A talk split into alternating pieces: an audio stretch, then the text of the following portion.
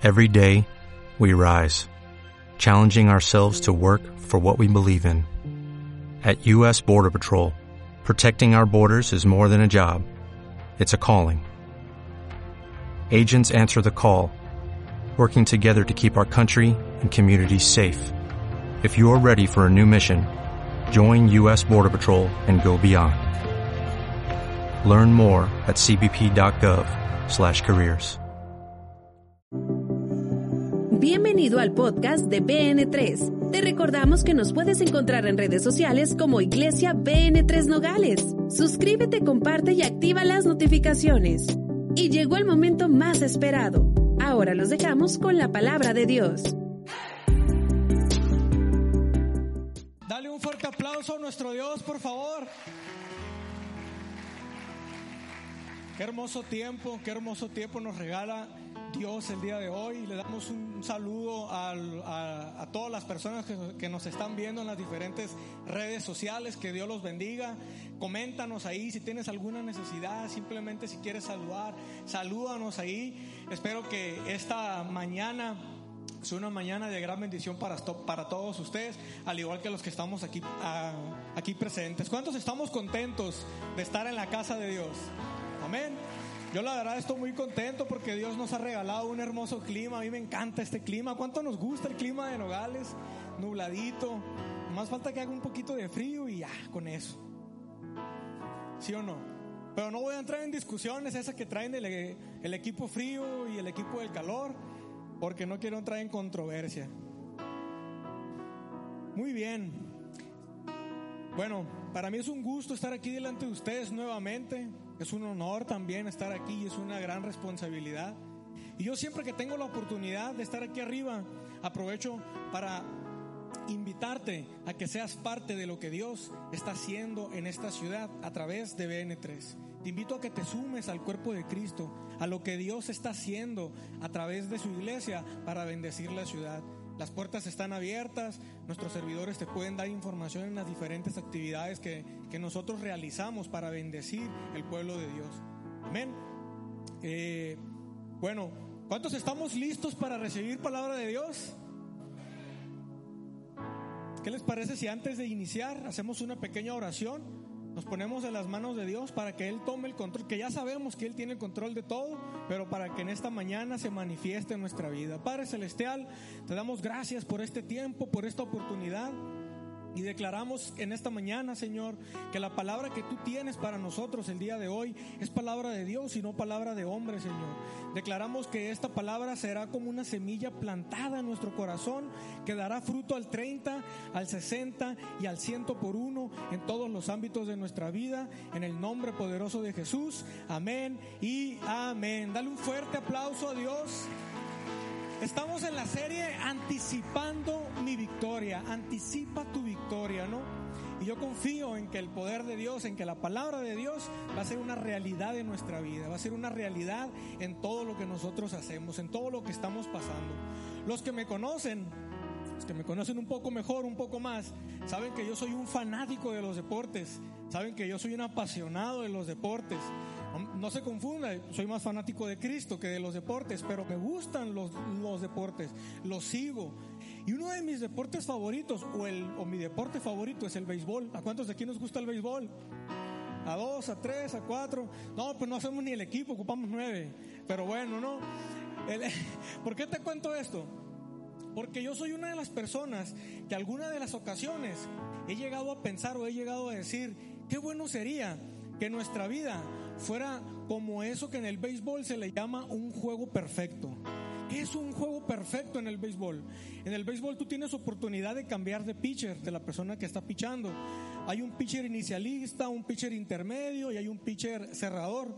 Pero un juego perfecto el mismo pitcher que entra, que inicia el juego, es el mismo pitcher que termina el juego. Pero no solo eso, para que sea perfecto, este pitcher tiene tan buen desempeño en el juego que no permite que el equipo contrario anote un hit, mucho menos una carrera, ni siquiera que se envasen.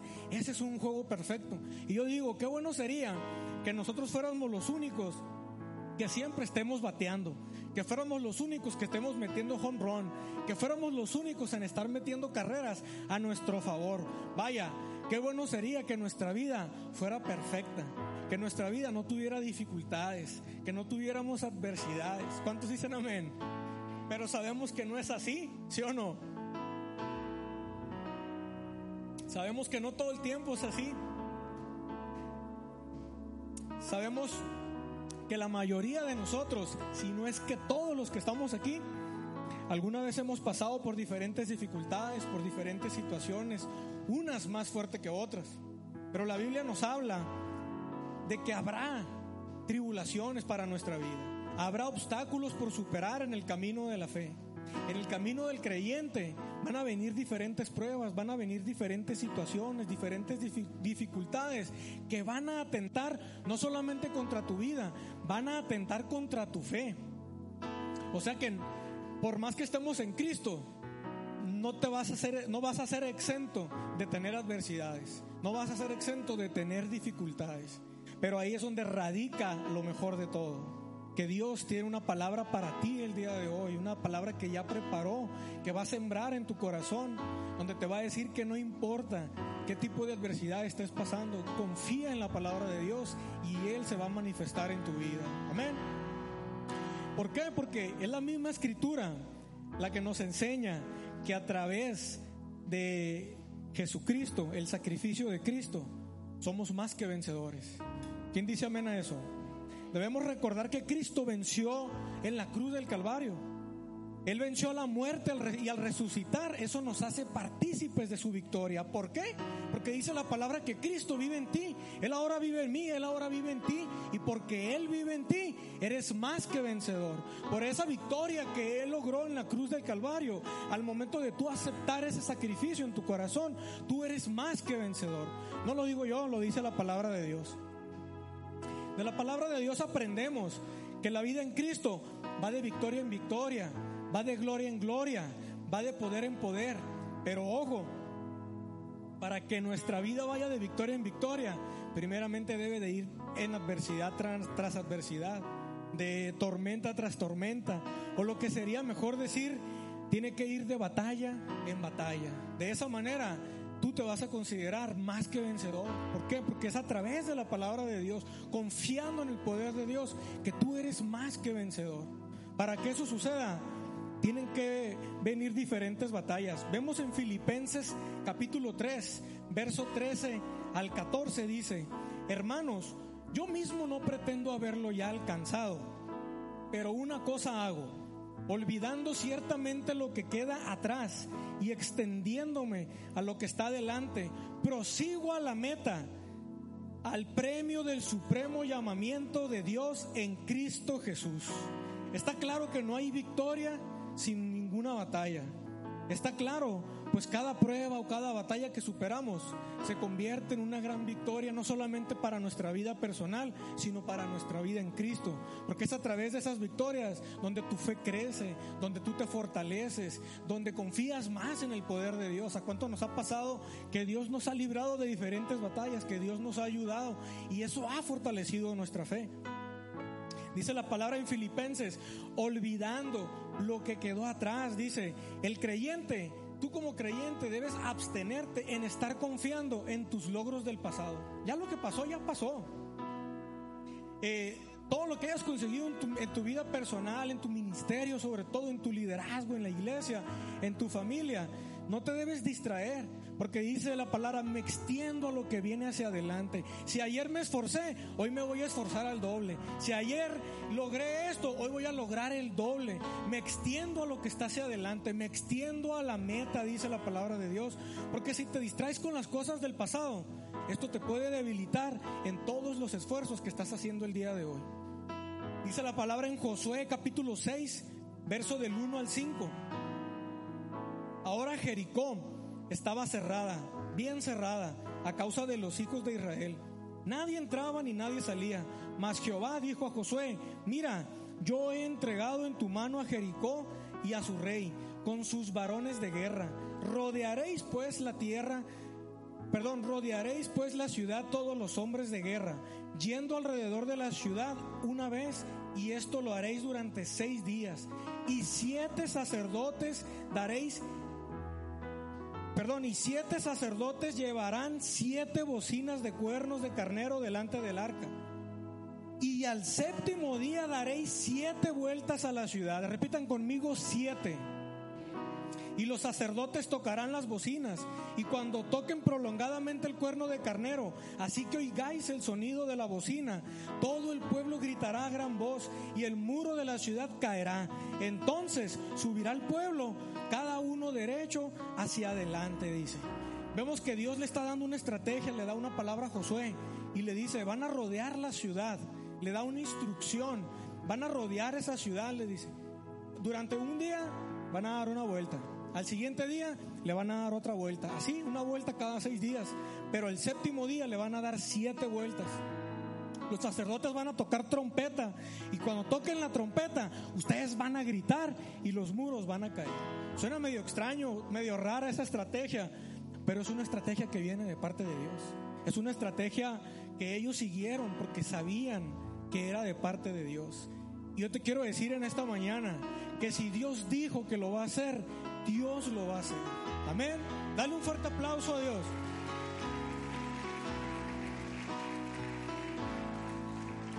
Les quiero presumir, aquí lo tengo, metiendo gol, Academia de Líderes, novena generación, me lo regalaron, muchísimas gracias.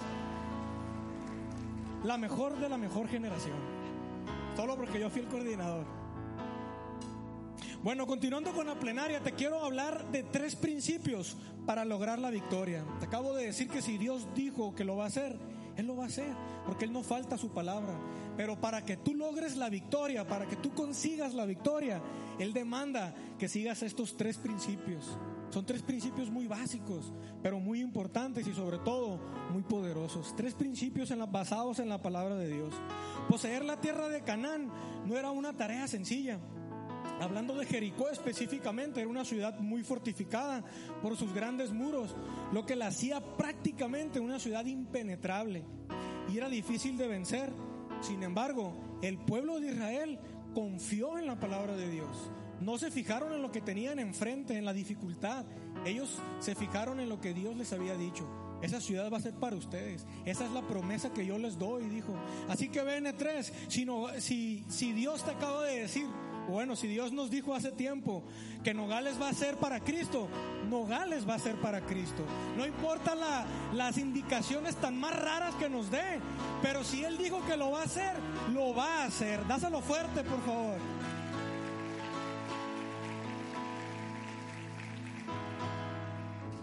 El pueblo de Israel logró conquistarla y eso, eso dio inicio a la conquista de la tierra de Canaán. ¿Cómo consiguió Israel eh, la victoria sobre Jericó, reconociendo los tres principios de los que vamos a hablar en este momento. Y el primero es el principio de la obediencia. ¿Cuántos de nosotros hemos batallado con el principio de la obediencia? Desde que estamos chavitos, desde que estamos niños, empezamos a batallar con ese principio. Porque te dice tu mamá o te dice tu papá, hey, no hagas esto. ¿Y qué haces? Vas y lo haces.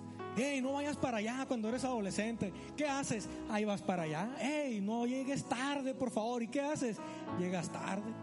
Batallamos con el principio de la obediencia. Y cuando Dios te dice, hey, es por acá, ¿Y tú qué haces? Ah, ahí voy para el otro lado. Batallamos con la obediencia. Pero eso es un principio muy, muy importante, pero sobre todo muy poderoso. La obediencia. En Proverbios 4:13 dice, retén el consejo, no lo dejes, guárdalo, porque eso es tu vida. Retén, dice, no lo dejes, guárdalo. Si Dios te da un consejo, síguelo si Dios te da un consejo, sé obediente al consejo, por más extraño que sea, por más raro que sea o por más imposible que parezca. Si Dios te da un consejo, sé obediente a la palabra de Dios. Guárdalo en tu corazón, pero, pero, ponlo en práctica. Es un principio bíblico. ¿Cuántos de nosotros no hemos escuchado? En la obediencia hay bendición. Si tú eres obediente, es innegable que la bendición va a caer en tu vida. Aquí en este versículo de Proverbios, el Padre manda a sus hijos a que adquieran sabiduría, manda a su pueblo a que se aferren a ella, a que sigan el consejo que Dios les ha dado. Jericó En especial era una ciudad muy fortificada. Dice la historia que Jericó tenía un anillo doble. ¿Qué quiere decir? Eran dos murallas, no solamente era una. El muro externo medía de grueso aproximadamente dos metros y el otro muro, el que estaba interno, medía cuatro metros.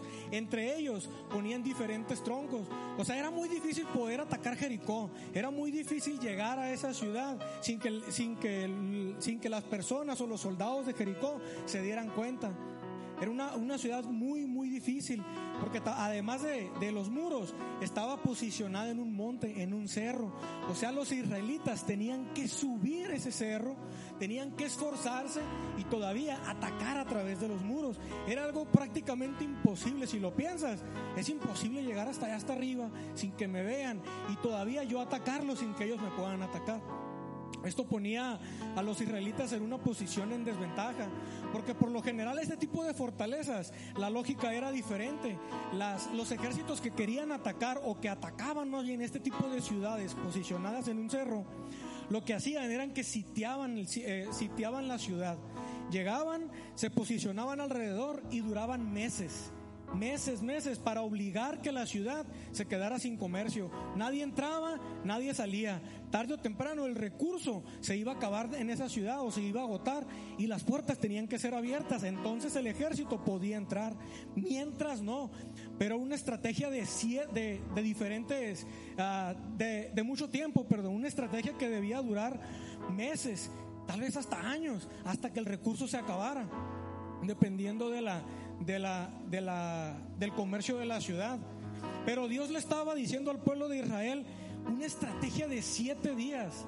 ¿Cómo siete días para conquistar una ciudad que un ejército necesita al menos meses para poderla conquistar? Si la lógica dice que no se puede, ¿cómo lo voy a hacer en siete días? Obediencia. Ellos fueron obedientes a la palabra de Dios. Así que en esta mañana, yo no, Dios te está diciendo que si tú crees que en siete días Él te va a dar la victoria, en siete días tú vas a tener tu victoria. No importa la adversidad, el problema, la crisis, la muralla que tengas enfrente. Si tú lo crees, siete días van a bastar para que tú anticipes tu victoria en el nombre de Jesús. Amén. Obediencia. Para alcanzar grandes victorias se requiere de obediencia. ¿Obediencia a qué? A las instrucciones, a las directrices de la palabra de Dios. Obediencia a lo que Dios dijo que va a hacer contigo siempre y cuando tú lo escuches. Te voy a poner el ejemplo de Noé. A Noé Dios le dio unas, instrucciones y le dijo que iba a ser un arca con tales dimensiones, de, de esta manera, vas a hacer así, así, así. ¿Por qué lo vas a hacer? Le dijo Dios porque voy a hacer caer agua del cielo, dice. Va a caer un gran diluvio y todo se va a inundar. Ojo, estamos hablando de una época donde nadie, nunca había llovido, nadie había visto caer agua del cielo. Imagínense, le estaba dando una instrucción bien extraña, bien rara. Haz un arca porque va a caer agua del cielo, cuando eso no existía. Si te, pones a estudiar esta historia del arca de Noé, ahí lo vas a encontrar. Imagínense en ese tiempo, a Noé lo tachaban de loco. A, de Noé se burlaban. A Noé le decían muchas cosas, hasta lo insultaban, incluso lo atacaban. ¿Por qué? Por ser obediente a la voz de Dios. ¿Cuántas veces no se han burlado de ti porque vas en la calle y el Señor pone en tu corazón que ores por una persona? O tu familia, eh, o te da vergüenza muchas veces hasta con tu familia estar eh, orando porque ellos se burlan de ti, porque de repente te dan ganas de arrodillarte a Dios y clamar al Señor y te están viendo y se burlan de ti y te tachan de loco, te tachan de, de fanático por, seguir las por, ser obediente a la palabra de Dios, por seguir las instrucciones de Dios. Eso pasaba con, con Noé. De él se burlaban, a él le decían, ¿cómo que va a caer agua del cielo y por eso estás haciendo un arca? Porque Dios te dijo. Pero Noé fue obediente a lo que Dios le estaba diciendo. El pueblo de Israel fue obediente. ¿Y qué pasó con ellos? Dios les dio su victoria. Dios actuó en su vida y les dio su victoria porque fueron obedientes al consejo de Dios. Ahora yo te pregunto, BN3, ¿eres obediente a la voz de Dios? No me contestes, reflexiona. Obediencia es el primer principio que debemos seguir para que Dios te dé la victoria, para que anticipes tu victoria. El segundo punto del que te quiero hablar, y muchos batallamos con este también, es persistencia, ser persistentes, resistir, resistir el embate, resistir el proceso, persistir durante el proceso. Ese es el, el segundo. En Primera de Corintios, capítulo 15, verso 58 dice, Así que hermanos míos, amados, estad firmes y constantes, creciendo en la obra del Señor siempre, sabiendo que vuestro trabajo en el Señor no es en vano. La esperanza en las promesas de Dios hace que todos los esfuerzos y que todos los sacrificios en la obra del Señor valgan la pena. Déjame decirte que ningún esfuerzo que tú hagas para tu vida espiritual, ningún sacrificio, ningún esfuerzo que tú hagas de acuerdo a la palabra de Dios va a ser en vano. Ninguno. Todo tiene su recompensa, todo tiene su premio, todo tiene su victoria. Amén. El pueblo de Israel muy bien se pudo haber desanimado ah, al tratar de obedecer una estrategia que llevaría siete días cumplirla. Ellos debían dar, como les dije ahorita, deberían dar una vuelta cada día y al séptimo día dar siete vueltas. Suena algo bien extraño. Imagínense también ellos dándole la vuelta a, todos los, a, toda las, a, toda la ciudad a través de los muros y la gente de Jericó arriba acá viéndolos. ¿Ya viste estos locos? Vamos a escupirlos y los escupían y les tiraban cosas y los insultaban y les decían cosas porque ellos estaban siendo obedientes. Imagínate que la gente se burle de ti, que te, que te ataque por ser obediente a la voz de Dios. Pero a ellos no les importó. A lo mejor fue tedioso, a lo mejor iban caminando y como siete días dando la vuelta los muros se van a caer si ni siquiera los vamos a atacar, si ni siquiera voy a tirar una flecha, ni siquiera una pedrada les voy a tirar. ¿Cómo siete días? A lo mejor era tedioso ser obediente a la voz de Dios. A lo mejor era enfadoso querer seguir lo que Dios les estaba diciendo que hicieran, pero fueron persistentes en la estrategia, en la palabra de Dios. A lo mejor ellos hasta se expresaban que a lo mejor era algo imposible de seguir, pero sin embargo nada los detuvo, nada, nada los detuvo en su intento. Ellos estaban decididos a llegar hasta el final. Una extraña estrategia militar de marchar alrededor de Jericó dio ocasión para que en su corazón se plantara la promesa que Dios les había dado. ¿Qué promesa te ha dado Dios a ti en tu corazón? Que aún todavía no la afianzas, que aún todavía no la crees que aún todavía hace falta eh, que tú la creas, hace falta que abras tu corazón, que si Dios te dijo que lo va a hacer, Él lo va a hacer, pero aún no has sido obediente. ¿Qué promesa Dios te ha dado que aún no has creído? ¿Cuál fue la promesa que Dios les dio? Lo vemos en el verso 2. Mas Jehová dijo a Josué, mira, yo he entregado en tu mano a Jericó y a su rey con sus varones de guerra. Esa era la promesa. No importaba lo tedioso, lo que fueran a hacer, Dios ya les había dado la victoria. No importa lo tedioso del proceso que estés pasando, Dios ya te dio la victoria. No importa lo difícil, Dios ya te dio la victoria. Sé obediente, sé persistente al consejo de Dios. Dios ya te dio la victoria, dice la palabra de Dios. El tercer punto del que te quiero hablar, el tercer principio, perdón, es un principio muy importante, igual que los demás, y se llama inteligencia. En Salmo 119, verso 104, dice en su, en su primera parte, de tus mandamientos he adquirido inteligencia. ¿De dónde va a venir tu inteligencia? De la palabra de Dios, de los mandamientos, de los principios de Dios que encuentres en su palabra, de ahí va a venir la inteligencia. Dios te da estrategias a través de su palabra, siempre y cuando seas obediente y persistente. Estamos hablando no de una inteligencia humana, sino de una inteligencia espiritual, que es la que nos lleva a entender, a creer y a dar por sentado que por la palabra de Dios, y ojo, la integridad, en la integridad que vivamos, los planes de Dios para nosotros serán de gran bendición. Hay que ser inteligentes también para consagrarnos a Dios, tener integridad en nuestra vida para consagrarnos en Dios y de esa manera caminar confiados. Hay que ser inteligentes también. ¿A quién nos estamos uniendo? ¿Quién te respalda en todo lo que tú haces? ¿Quién está contigo en cada decisión que tú tomas, cada proyecto que tú pones delante de Dios? No es una inteligencia que razona, sino una inteligencia que cree. Una inteligencia que tiene fe, que lo que Dios puso en nuestro corazón va a ser una realidad. ¿Qué ha puesto Dios en tu corazón que aún no es, que aún no ha sido o que aún todavía no lo ves cumplido?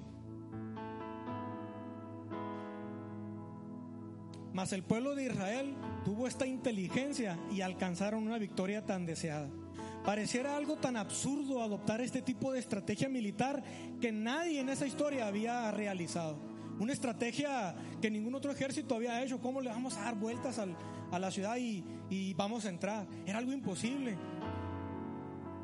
Pero sin embargo, dice, el, el ser obedientes, el ser persistentes, les dio la inteligencia al pueblo de Dios a través de las direcciones que Dios les había dado y les garantizó una victoria rotunda.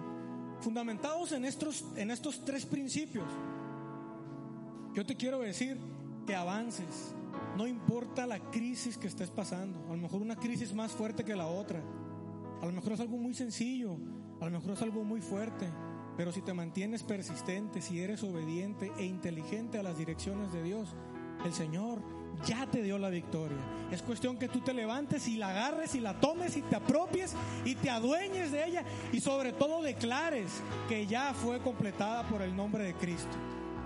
En Juan 16:33 dice, estas cosas os he hablado para que en mí tengáis paz. En el mundo tendréis aflicción, pero confíen, yo he vencido al mundo, dice la palabra de Dios. Es una realidad, dice, que, que que, somos más que vencedores en Cristo. Y es cierto que tendremos lucha, es cierto que tendremos batalla, es cierto que van a venir aflicciones a tu vida, es cierto que vas a tener temores, es cierto que, que van a venir pruebas, es cierto que van a venir tentaciones a nuestra vida, pero aún más cierto es que tenemos el armamento perfecto para lograr la victoria. ¿Cuál es ese armamento? El favor de Dios en nuestra vida. Eso es aún más cierto que todas las pruebas. El favor de Dios está en tu corazón, el favor de Dios está está sobre tu vida. Dice la palabra, antes en todas estas cosas somos más que vencedores por medio de aquel que nos amó. Eso lo encuentras en Romanos 8, 37. Fíjate lo que dice Juan, primera de Juan, capítulo 5, verso 4. Porque todo lo que es nacido de Dios vence al mundo. Y esa es la victoria que ha vencido al mundo, nuestra fe. Nuestra fe es esa victoria. Más que vencedores es una palabra compuesta que en griego significa conquistar por completo. Vencer significa conquistar, tener victoria. Así que si a través del sacrificio de Cristo somos más que vencedores, quiere decir que tú eres un conquistador. Lo que tú quieras alcanzar, lo que tú quieras conquistar a través de la palabra de Dios se va a hacer realidad. Eres un conquistador, eres más que vencedor. De la palabra de Dios aprendemos que, lo, que una de las cosas más importantes que un cristiano, un creyente debe tener muy claro es que debemos poner nuestra mirada en Jesús. Él es el autor y el consumador de la fe. Pues Él ya ganó la victoria a nuestro favor. También es importante entender que el Señor quiere desarrollar tu fe. Quiere que crezcas aún más en esa fe. Y para eso Ojo, no te va a mandar, va a permitir que sucedan algunas adversidades en tu vida, porque es a través del proceso donde Dios te va a ir, te va a ir formando. Bienvenido a BN3, una iglesia de procesos una iglesia donde eh, la persona que se compromete en la obra de Dios empieza a ir de victoria en victoria, de gloria en gloria, de poder en poder. Pero eso es porque Dios los ha llevado de batalla tras batalla, de adversidad tras adversidad. Pregúntale a la mayoría o al que quieras de los servidores y cada uno va a tener un testimonio donde Dios le ha ayudado a atravesar esa adversidad, a atravesar esa batalla, porque han sabido poner su confianza en la palabra de Dios. Amén. Pero también debemos entender que con oración y con una comunión íntima con el Señor tenemos asegurada la victoria, porque estaremos llenos de su presencia. ¿Y por qué te estoy diciendo esto? Mira lo que dice Santiago 4 del 7 al 8. Así que sométanse a Dios, resistan al diablo y Él huirá de ustedes. Acérquense a Dios y Él se acercará a ustedes. Pecadores, límpiense las manos. Ustedes, los inconstantes, purifiquen su corazón. Someterse. Someterse significa alinearse a otro.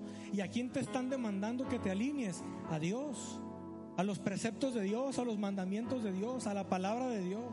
Acérquense a Dios, conságrense para Dios. Porque no siempre el camino va a ser fácil. No siempre tu camino, aunque... Y, y es algo muy común que invitamos a una persona y que entra por primera vez y Dios enciende su corazón y decide acercarse más a Dios, a trabajar en la obra de Dios y a la vuelta de un mes vienen llorando y es que desde que le dije que sí al Señor me está yendo de la patada, dice, y es normal, porque el Señor empieza a formar tu corazón, porque el Señor empieza a probar tu fe, pero mientras más la prueba, más te engrandece la fe, mientras más adversidades llegan, si tú te mantienes confiado, más batallas vas a ganar, más adversidades vas a atravesar. Es algo muy, muy común, pero lo más común es que Dios a todos les ha dado una victoria, a todos. No siempre el camino va a ser fácil, te decía ahorita, pero si Dios con nosotros, ¿quién contra nosotros? Amén. Es una realidad, dice, que con estas batallas aprendemos multitud de lecciones de vida. Nuestro espíritu también se fortalece, te lo decía ahorita. Nuestra fe crece. Aprendemos a depender más de Dios y a valorar más el consejo del Señor. A muchos de nosotros el Señor nos ha llevado no nada más en nuestra familia, en, áreas laborales, en áreas profesionales, en áreas de la sociedad. Nos, nos ha metido en procesos tremendos y uno de ellos es, es mi pastor. Él es un hombre de procesos, Él es un hombre de testimonios. Que dices tú, wow, si el Señor lo ha llevado a donde está y lo que le falta todavía a dónde lo va a llevar, es gracias a los procesos, a las batallas, que porque Él ha confiado en la palabra de Dios, está en este momento en donde está. Que por cierto, quiero aprovechar para mandarles un saludo de parte de Él. Tuvieron que salir de la ciudad a atender unos asuntos ministeriales, porque Dios los sigue llevando de victoria en victoria, de gloria en gloria, de poder en poder. Amén. Dale un fuerte aplauso a nuestro Dios.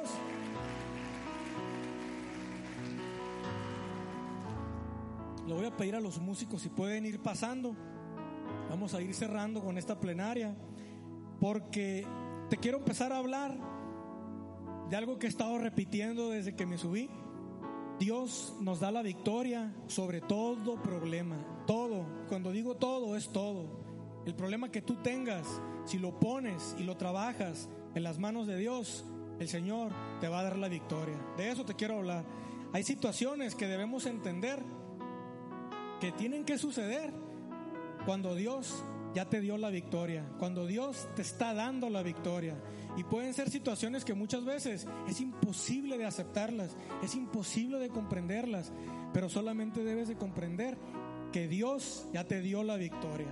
En Marcos 4:37 vemos que dice del 37 al 39, pero se levantó una gran tempestad de viento y echaba las olas en la barca de tal manera que ya se anegaba, o sea que se estaba hundiendo.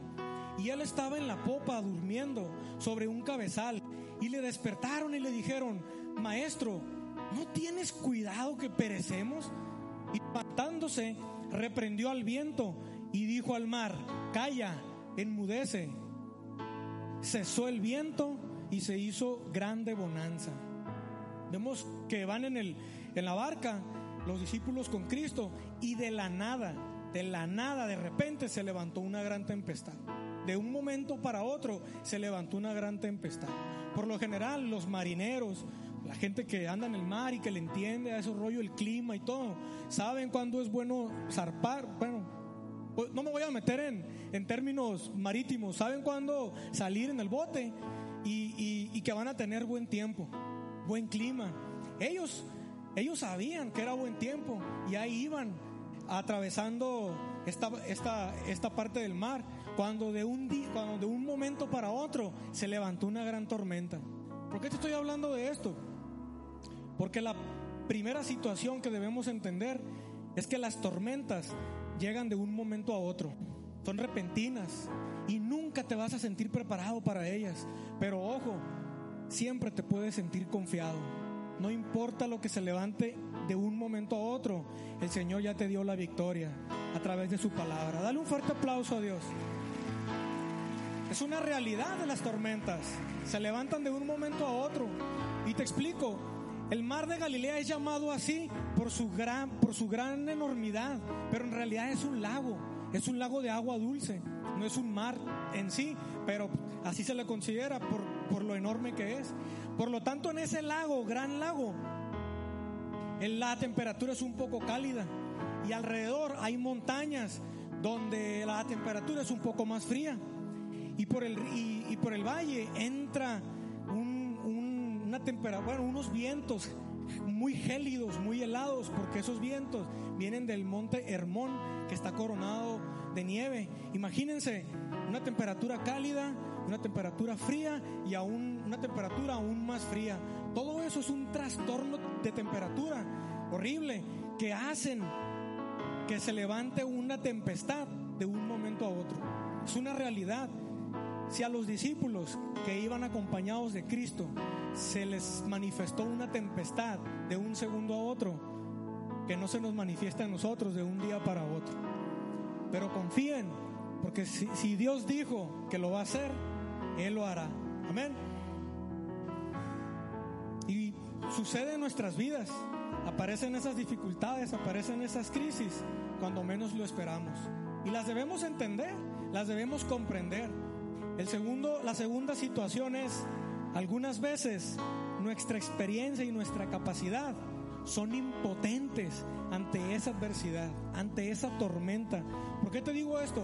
Porque entre, entre los discípulos había pescadores y ellos eh, ahí habían nacido, ellos conocían el mar de Galilea, ellos pescaban ahí. ¿Qué mejor que ellos para decir, es buen tiempo para salir en el barco, vámonos?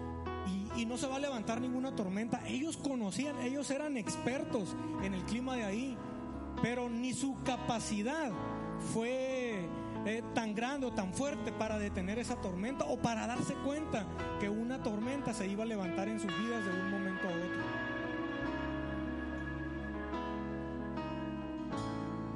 Esto nos habla de que la tormenta fue repentina y a veces nuestra experiencia, nuestra capacidad son impotentes ante la crisis que estamos viviendo. No importa los títulos que, que tengas de estudio, lo que tú sepas hacer, tanta palabra que de repente dices, crees que tú sabes, pero si no confías en Dios, no vas a poder salir de esa, de esa tormenta, de esa adversidad. Porque no importa lo que estés pasando, dice el Señor, confía en mí, deja tus fuerzas. Si tú quieres atravesar una adversidad en tus fuerzas, va a ser muy difícil, pero si se la dejas a Dios, comprendes que Dios tiene el control, Dios te va a dar la victoria. Número tres dice, deposita tu confianza en Dios. Jesús dormía en la barca. Él estaba cansado porque había sido un día largo, había ministrado, había liberado. Y dice que dormía, él estaba en la popa, estaba durmiendo. Ni siquiera una tormenta pudo, pudo tuvieron que despertar los discípulos todos temerosos. Señor, no te das cuenta que nos estamos muriendo. Levántate, ayúdanos. Imagínense, iban con el maestro, con el mismo Cristo en la barca y aún así tenían miedo. Confía, dice el tercer punto. Deposita tu confianza en Dios.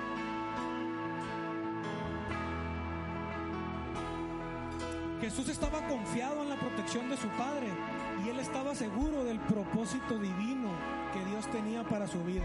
Tú tienes un propósito divino en tu vida y no importa la adversidad que estés pasando, acuérdate que tienes un propósito divino. Ahí me encanta las palabras y cómo, se, y cómo lo, lo manifiesta el pastor y los líderes nos hemos apropiado esa palabra. Somos inmortales hasta que se cumpla su propósito en nuestra vida. Mientras, nada va a suceder. Tenemos la victoria hasta que se cumple el propósito divino de Dios en tu vida. Deposita tu confianza en Dios. Los discípulos estaban llenos de temor y la incredulidad embargó sus corazones. El antónimo del el antónimo de la fe es el temor. Lo contrario a la fe es el temor. Más la, la fe se alimenta de las palabras de Dios. El miedo se alimenta con las palabras de fracaso. Entonces tu boca es el instrumento de Dios para vencer cualquier tormenta. Jesús se levantó en medio de la tormenta con poder y le habló con autoridad. ¿Y qué fue lo que pasó? La tormenta cesó. ¿Qué fue lo que hizo Cristo? Se levantó con autoridad, reprendió lo que en ese momento estaba en contra de ellos y eso cesó y eso se calmó.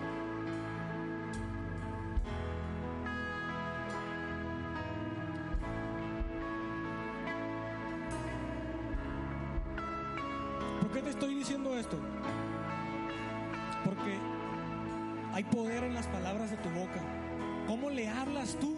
¿Cómo te comportas? ¿O cómo hablas tú cuando estás en medio de la adversidad? ¿A cuánto no nos ha pasado, no? Que te levantas con el pie izquierdo y desde que te levantas empiezan a salir las cosas mal. Y ahí andas pateando el bote, andas renegando y estás hablando cosas que no deberías hablar. Ese es el llamado, ese es el poder que hay en tu boca. Hay poder en las palabras de tu boca, es el punto número cuatro. Jesús ejerció esa fe y esa autoridad. Le habló a la tormenta y declaró palabras de bonanza. Bonanza es un término traducido al griego que se, se dice galene, que significa calma, gozo. No importa el proceso que estés pasando, ten calma, ten paz, ten gozo. Cristo está contigo. Tú y Cristo van a reprender esa tempestad. Nos dice la palabra que Jesús reprendió el viento y el viento cesó. Entonces levántate y háblale al origen de tu adversidad, al origen de tu problema y declara bendición, declara victoria, pero sobre todo declara una victoria anticipada, porque Dios ya te la dio, porque Cristo está contigo y Cristo te respalda. Y el punto número 5, ten presente siempre que detrás de la tormenta hay una gran victoria. Por más largo que sea el proceso, por más tedioso, si confías en la palabra de Dios, Dios te va a ayudar a atravesar esa tormenta. Pero no solo te va a ayudar a atravesarla, sino cuando la pases, vas a encontrar una gran victoria en el nombre de Jesús. No sé a qué viniste a BN3, venimos a adorar a Dios y a recibir palabra de Dios, sé que muchos traen cargas en su corazón, yo sé que muchos traen adversidades, traen problemas, y vienen dispuestos a ponernos a ponerlos delante de Dios. Y hoy es el momento de que los pongas delante de Dios y de que con la ayuda de Dios te dispongas a reprender al enemigo. Con la ayuda de Dios confíes de que a través de su palabra y de lo que Dios quiere hacer contigo, siempre y cuando tú estés dispuesto, vas a atravesar las tormentas, vas a atravesar esas adversidades. Confía en la palabra de Dios. Detrás de cada tormenta hay una gran victoria. Hace algunos años, cuando inició BN3, mi esposa y yo empezamos a asistir a BN3 gracias a unos amigos que nos invitaban. Y déjame decirte que yo, yo no nací en cuna cristiana. Yo era católico don nacimiento, yo era católico por herencia, pero ni siquiera iba a la iglesia. Yo no quería nada con la iglesia. Y yo asistía a BN3 cuando estábamos en el City Express, cuando recién abrieron BN3. Yo asistía a BN3 porque mi esposa quería ir. ¿Cuántos dicen amén? Porque ella quería ir, vamos, y yo no quería ir. Yo no quería asistir a ver, yo no quería ir a la iglesia, pero iba. Y te voy a ser sincero, yo llegaba, yo sacaba mi celular y todo el tiempo me la llevaba en el celular. No recuerdo en qué momento el Señor empezó a sembrar semilla en mi corazón y yo guardaba mi celular. Pero aún así, yo no me acercaba a Dios, yo lo rechazaba. Yo no quería nada con Dios. Y yo no lo conocía. a los pastores no lo conocíamos. Las únicas palabras que hablábamos con el pastor y la pastora cuando llegábamos, buenos días, nos metíamos. Y cuando salíamos, buenas tardes, gracias. Era lo único, era lo único. Éramos nuevos, había mucha gente nueva, BN3 iba iniciando. Y te repito, yo rechazaba al Señor. Y de repente un día Digo, no, no, me, no me di cuenta cuando yo empecé a escuchar palabra de Dios.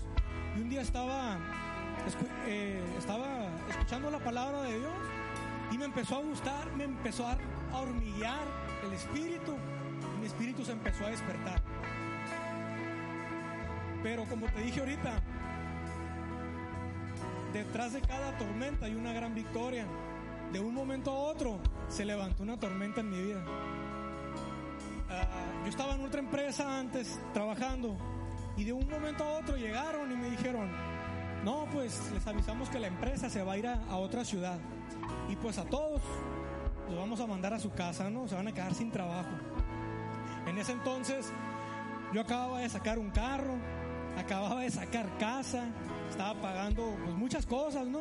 Y eso me movió el piso a mí, me, me, me puso a pensar y me puso a temblar, me voy a quedar sin trabajo, era para mí algo, es súper importante, pero yo tenía mi confianza puesta en otras cosas. Puede sonar un poco material, pero era una realidad en mi vida, que yo estaba preocupado porque faltara alimento en mi casa, pensaba en mi esposa, pensaba en mi hija, en ese entonces no teníamos al niño, y en todo lo que tenía que pagar, ¿cómo le voy a hacer? Y volver a empezar a buscar trabajo y todo, preocupado, no dormía, me estresaba, para tal fecha me iba a llegar mi recorte, me iban a indemnizar. Por un lado estaba confiado un poco de que pues, me van a dar una cantidad ah, de dinero que me voy a, voy a solventar los gastos de aquí a no sé cuánto tiempo en lo que encuentro trabajo. Y estaba muy preocupado. Y recuerdo que yo rechazaba a Dios, yo lo rechazaba, yo no quería nada, yo nomás iba porque me llevaban, ahora sí lo voy a decir abiertamente, ah, no es cierto. Iba porque, porque alguien insistió, acércate a Dios, vamos, acompáñame, escucha la palabra. Total que fuimos otro domingo, me senté como siempre, guardé mi celular y al final de la, de la plenaria dice el pastor, necesito, tengo la necesidad en mi espíritu, dijo el, el pastor, nunca se me olvidan esas palabras, de orar por los cabezas de familia. Dijo. Necesito que pasen al frente, dijo. Cuando yo era una de las personas que iba, a mí siempre me ha encantado BN3 Worship. Me encanta la alabanza de BN3. Yo siendo nuevo, me daba vergüenza aplaudir, sinceramente, como muchos de ustedes cuando llegan por primera vez. Pero yo por dentro brincaba en la alabanza y me, y me encantaba, pero me daba vergüenza. Me acuerdo que llegaba y, y yo por dentro quemándome, ¿no? Pasar al frente, olvídate jamás. ¿Cómo voy a pasar al frente? Qué vergüenza. Y me acuerdo que el pastor dijo, tengo la necesidad de orar por los cabezas de familia. Pasen, dijo, tengan confianza y pasen. Y me acuerdo que estaba parado, paso, no paso, decía yo. Y lo que estoy sintiendo ahorita lo sentía en ese momento acá. Temblaba por dentro y me, me hormigueaba todo el cuerpo. Y volteé con mi esposa y me dijo, confía, pásame, confía. Ahí voy. Pasé, pasamos como tres, cuatro hombres y el pastor empezó a unos de ustedes les acaban de dar una noticia que se van a quedar sin trabajo, dijo el pastor. Ahí empezó a quebrantar mi corazón. Yo, el, pastor no sabía, yo no hablaba con el pastor, ni siquiera sabía mi nombre el pastor, ni, ni, ni, ni la pastora tampoco.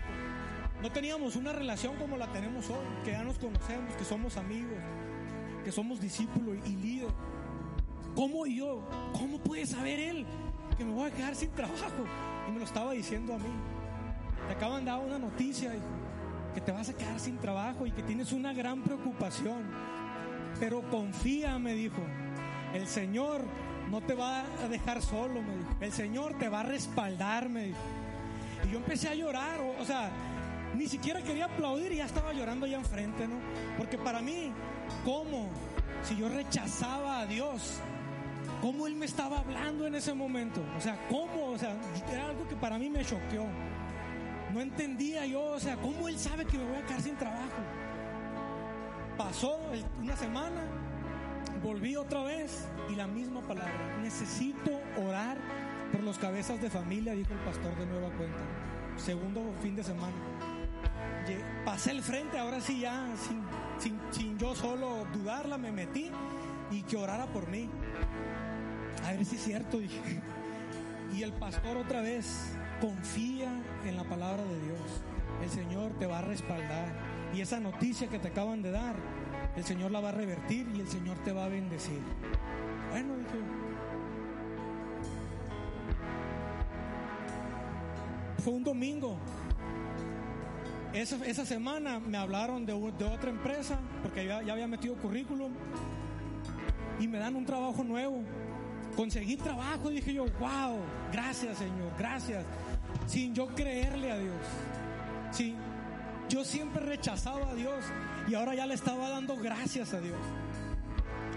Me acuerdo que volví a ir a la iglesia, el pastor dio palabras de bendición, volví al trabajo, yo me iba a ir hasta dentro de dos meses cuando me iban a indemnizar, pero fui a renunciar, ya me voy porque tengo que entrar a la otra empresa. Ah, muy bien, pues todo lo que te íbamos a dar, no te lo vamos a dar, porque tú estás renunciando, me. Pues es lo que marca la ley, ¿no? Pobres, el viernes me voy. Llegué el viernes, llega el viernes, trabajo, voy a entregar todo y me hablan de recursos humanos. Oye, te hablan allá, que te presentes. Bueno, y que tengo que entregar mi laptop y todo el equipo. Y llegué y me dicen la de recursos humanos, te llegó un sobre, me dijo, de, de los jefes allá, de los altos mandos, está tu nombre. Y lo agarré y lo abrí.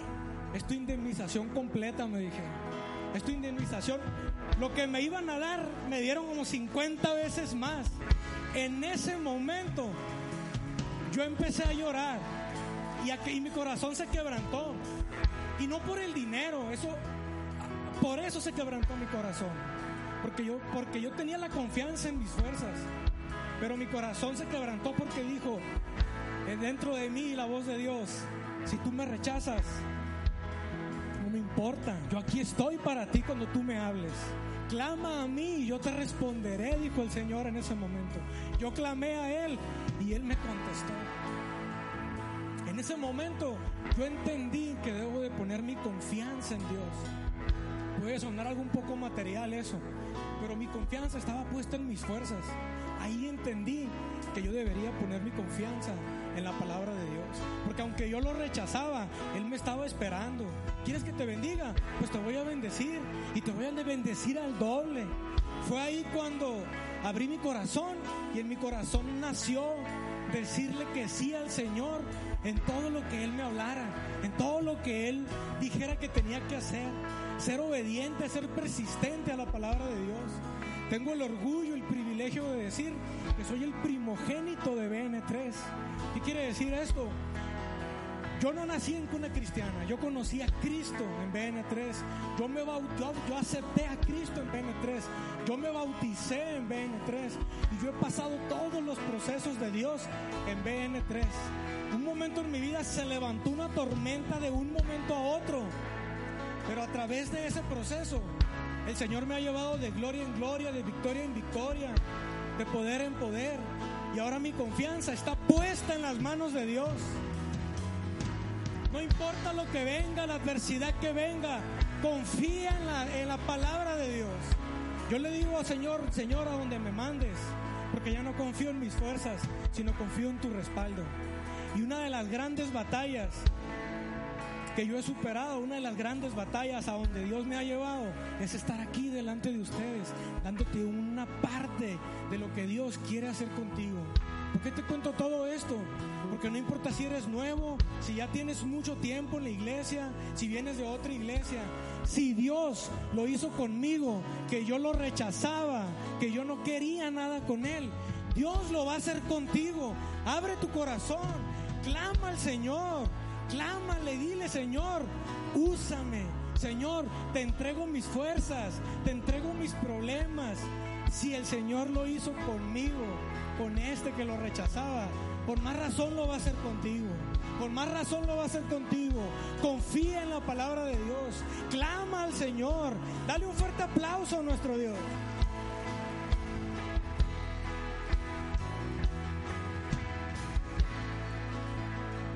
No importa lo que estés pasando. Algunos de ustedes traen diferentes problemas, vienen atravesando diferentes adversidades, pero es en esta mañana, tarde ya, donde Dios dice que si Él dijo que lo va a hacer, Él lo va a hacer. No estoy aquí para darte un mensaje de motivación, estoy aquí para traer una palabra de Dios que se va a hacer realidad en tu vida. Desde que entraste por esa puerta, es una realidad que tu victoria ha llegado a tu vida. Si Dios dice que en siete días lo va a hacer, en siete días, cuando vengas, vas a traer un testimonio de victoria. en siete días el Señor dijo que lo va a hacer, confía en el poder de Dios. Sé obediente al poder de Dios. Sé persistente en la palabra de Dios. Porque si Él dijo, Él lo va a hacer. Dale un fuerte aplauso a Dios. Te voy a pedir que te pongas de pie. Y si en este momento traes algún problema, estás atravesando una crisis, ponla en las manos de Dios. Cree en el poder de Dios. Confía en el poder de Dios. Levanta tus manos y empieza a clamar palabras de bendición. Levanta tus manos y, dile a Dios, te entrego mi problema, te entrego a mi adversidad. Abro mi corazón, Señor, para que obres en mí, Señor. Porque confío en que si tú dijiste que lo vas a hacer, lo vas a cumplir y lo vas a hacer. Confío en tu palabra, Señor. Confío en tu poder. Y en esta tarde vengo decidido a aceptar que mi victoria la tengo lograda en el nombre poderoso de Jesús, Señor. Mi victoria está a mi alcance. Mi victoria está a la mano. Mi sanidad está al alcance. Mi restitución, mi restauración, la sanidad, la salvación está al alcance. Confía en el poder de Dios y el Señor va a actuar en tu vida. Confía en el poder de Dios y el Señor se va a manifestar en tu vida. Abre tu corazón. Declara palabras de bendición.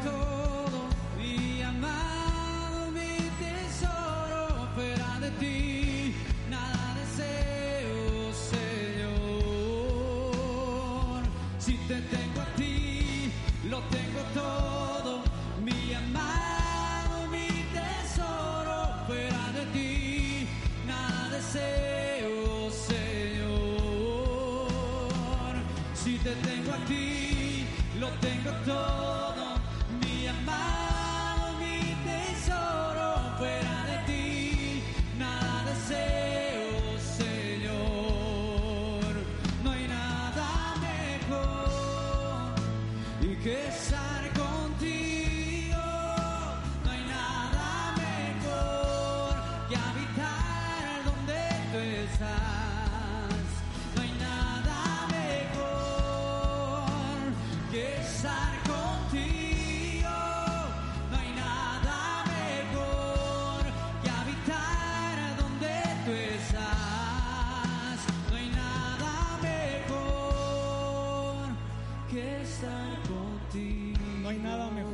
estar en la presencia de Dios. No hay nada mejor que confiar en su palabra. No hay nada mejor que estar en medio de la presencia de Dios. Muchas son las aflicciones del justo, dice la palabra de Dios en Salmos. Y tal vez estas seis palabras pueden ser un mensaje no tan alentador. Muchas son las aflicciones del justo. Te lo repito, muchas son las aflicciones del justo. Pero de todas ellas el Señor te va a librar, dice su palabra. Porque no hay nada mejor que estar en su presencia. Porque no hay nada mejor que estar confiados en la palabra de Dios. Confía en el poder de Dios. Confía en la palabra de Dios. El Señor no te está diciendo que no vas a pasar aflicciones. Ciertamente vendrán estas aflicciones a nuestra vida, pero de cada una el Señor nos va a librar. Por eso iniciaba a lo primero diciéndote, qué bueno sería hacer un juego perfecto. Pero yo he entendido que de la mano de Dios todos los días son un juego perfecto. Amén. Dale un fuerte aplauso a nuestro Dios. Deseamos que esta palabra haya sido de bendición y oramos para que dé fruto en tu vida. Comparte este podcast con tus amigos y familiares. Recuerda que puedes encontrarnos en redes sociales como Iglesia BN3 Nogales. Danos tu like, suscríbete y activa las notificaciones para que no te pierdas los nuevos episodios y las transmisiones en vivo de nuestros servicios. Esperamos y sea de gran bendición. Hasta la próxima. BN3 tu casa, tu iglesia, el lugar de su presencia. Waiting on a tax mm. return? Hopefully it ends up in your hands. Fraudulent tax returns due to identity theft increased by 30% in 2023. If you're in a bind this tax season, LifeLock can help. Our U.S.-based restoration specialists are experts dedicated to helping solve your identity theft issues. And all LifeLock plans are backed by the Million Dollar Protection Package. So we'll reimburse you up to the limits of your plan if you lose money due to identity theft. Help protect your information this tax season with LifeLock. Save up to 25% your first year at LifeLock.com slash aware.